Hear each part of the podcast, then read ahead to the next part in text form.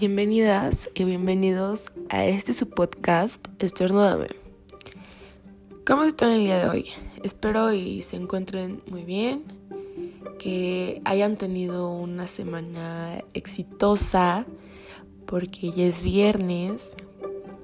Me gustaría en esta ocasión platicarles a mi percepción sobre el impacto que este distanciamiento social ha provocado en la economía mexicana.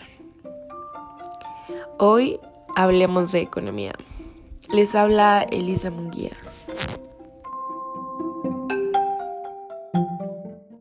Y bueno, como comentábamos el episodio anterior, si no lo han escuchado y no han reflexionado acerca sobre sus relaciones personales en esta época, ya está disponible en esta misma plataforma.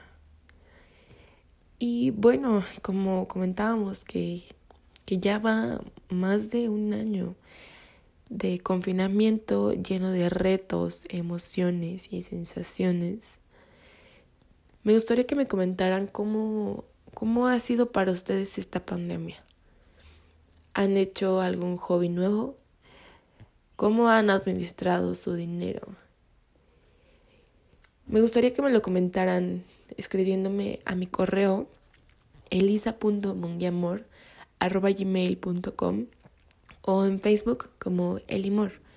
Este canal es un, un canal de comunicación abierto para todas y todos ustedes, en el que me pueden escribir y comentar cualquier cosa. Si están de acuerdo con, con regresar después de tantos meses de confinamiento, de regresar a las escuelas. ¿Ustedes cómo han vivido esta etapa académica? En mi caso fue bastante, bastante difícil poder adaptarme a estar sentada a una computadora y ver a las personas con las que conviví tras una pantalla fue muy difícil en especial ya tocando temas académicos, que había veces en las que no entendía nada. Y aunque buscara y buscara y buscara, no entendía el porqué de las cosas. Y como yo siempre lo he comentado a mis amigos y familiares, para mí es mejor levantarme cinco horas antes de ir a la escuela a levantarme cinco minutos antes para dar unos cuantos pasos y prender la computadora.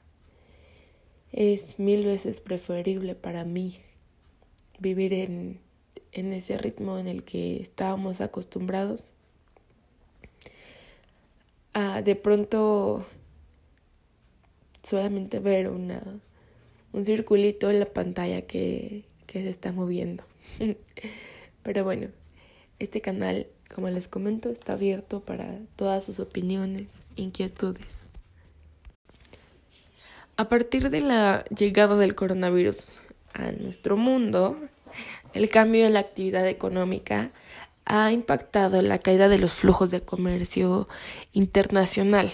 Y en el caso de México, estos cambios han sido severos, verdaderamente severos en la industria, en cualquier industria, y en la liquidez que han presentado las familias.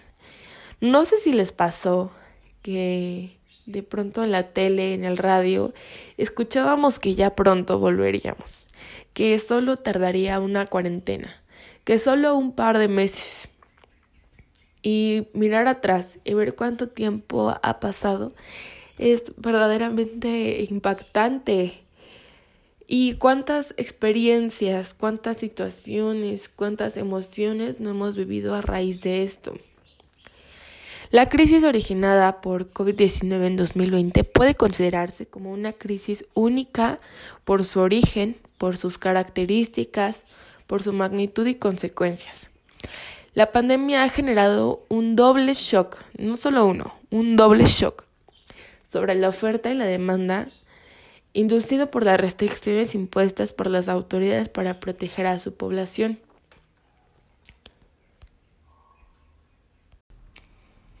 Y bueno, una de las medidas que ha tomado las autoridades para equilibrar esta contracción son políticas económicas levemente expansivas, sin perder en vista la estabilidad presupuestaria y la de los precios, pese al grado de incertidumbre y de dificultades que, han, que se han presentado.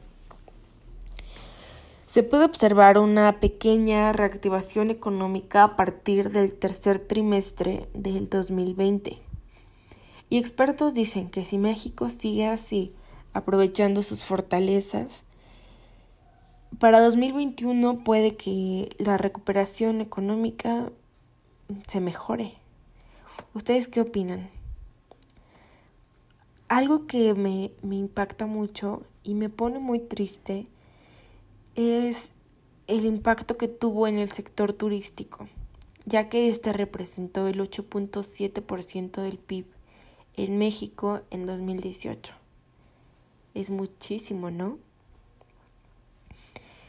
Las restricciones de los vuelos, los cierres de hoteles, de playas y las atracciones turísticas harán que este sector sea, no sé si el más afectado, pero sí una gran parte de este sector se vio muy afectado por un tiempo indefinido, ya que las entradas de las divisas internacionales por actividades turísticas fue de 1.9% del PIB en 2020 Además, este sector emplea el 6% del sector formal remunerado en el país.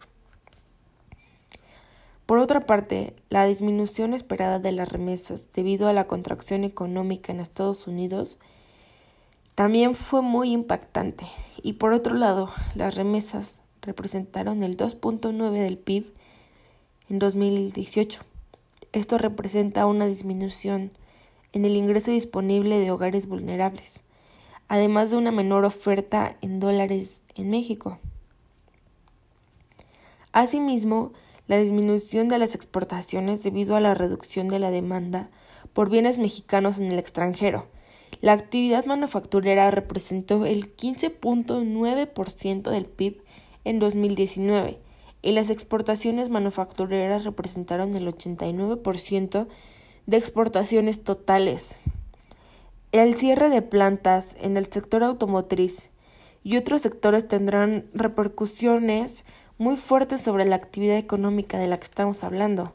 Por otro lado, el precio del petróleo también se vio muy afectado tras la mezcla mexicana de la exportación, porque cayó un, un mínimo histórico del 14.54 dólares por el barril, lo cual implica una menor cantidad de dólares entrando a la economía mexicana.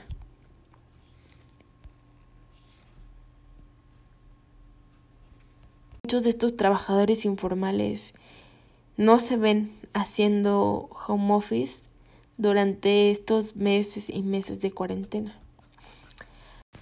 Y algo que me parece sumamente triste de estos empleos informales y las personas que trabajan en ellos es la posibilidad de contagiarse y no tener con certeza la,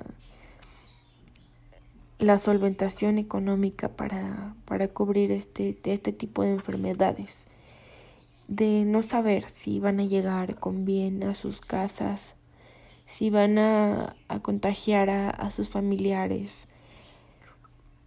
Y por otro lado, no tener la certeza de, de si ese día van a tener el suficiente dinero para, para llegar a casa con, con las manos, con comida, para para satisfacer las necesidades de sus familias me parece algo muy muy triste y que yo creo que se debieron haber tomado más medidas para que esto fuera de menos impacto. Y otro sector que, que les comentaba eran las mujeres y la desigualdad que han sufrido tras esta crisis pues la participación de la mujer en el mundo laboral retrocedió nada más y nada menos que 10 años en 2020. Esto lo señaló la Comisión Económica para América Latina y el Caribe, la CEPAL, muchas mujeres trabajan en el sector de servicios, el cual fue uno de los que definitivamente se afectó más en cuanto, como les comentaba, al turismo, al hospedaje, a la preparación de, de alimentos y bebidas y a la educación. Por otra parte, están las mujeres que trabajan en la primera línea sobre la batalla contra el COVID, en servicios médicos, también en el trabajo doméstico, remunerado y no remunerado. Así explicó la ejecutiva de la presentación del informe la autonomía económica de las mujeres en la recuperación sostenible y con igualdad. Por otra parte, la pobreza definitivamente ha aumentado de forma drástica. Economistas del Banco BBVA México estiman que la pandemia provocará cerca de 12 millones de personas en situación de pobreza, la cual afectaría al 26% de la población. Y estas solo son algunas de las cifras que he podido recuperar de, de algunos de algunas fuentes de, del gobierno. Sin embargo, es todavía aún más el impacto que ha generado esta, esta crisis.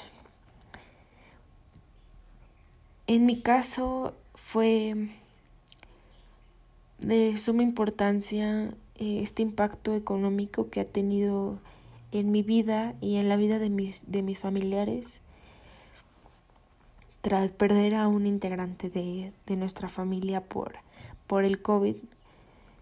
Fue muy triste, muy desconsolador no tener los suficientes recursos para pues para poder solventar estos gastos que, que les comento. Me gustaría que me comentaran su historia y sus anécdotas y cómo han sobrellevado esta pandemia en mis redes. De igual forma, se las dejo en, en, la, en, la, en el cuadrito de, de descripción del podcast para que podamos tener un poco más de, de contacto. Pero bueno, espero y, y estas cifras les hayan sido de ayuda y tomemos un poco más de conciencia sobre, sobre qué estamos consumiendo y sobre qué no, porque esta parte del consumismo es de suma importancia para poder reactivar la economía de nuestro país. Pero, en fin.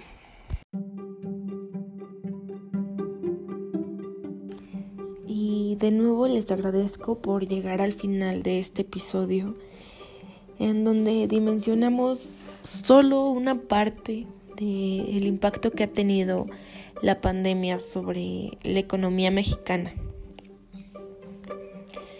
Esperemos que, que todo esto se da y, y se recupere de la manera más pronta posible para poder volver a nuestras actividades de forma cotidiana y que la economía mexicana vuelva a crecer y a florecer como lo, lo era antes de, de, esto.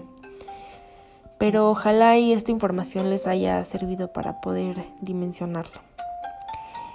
Y les agradezco y les deseo que tengan un excelente fin de semana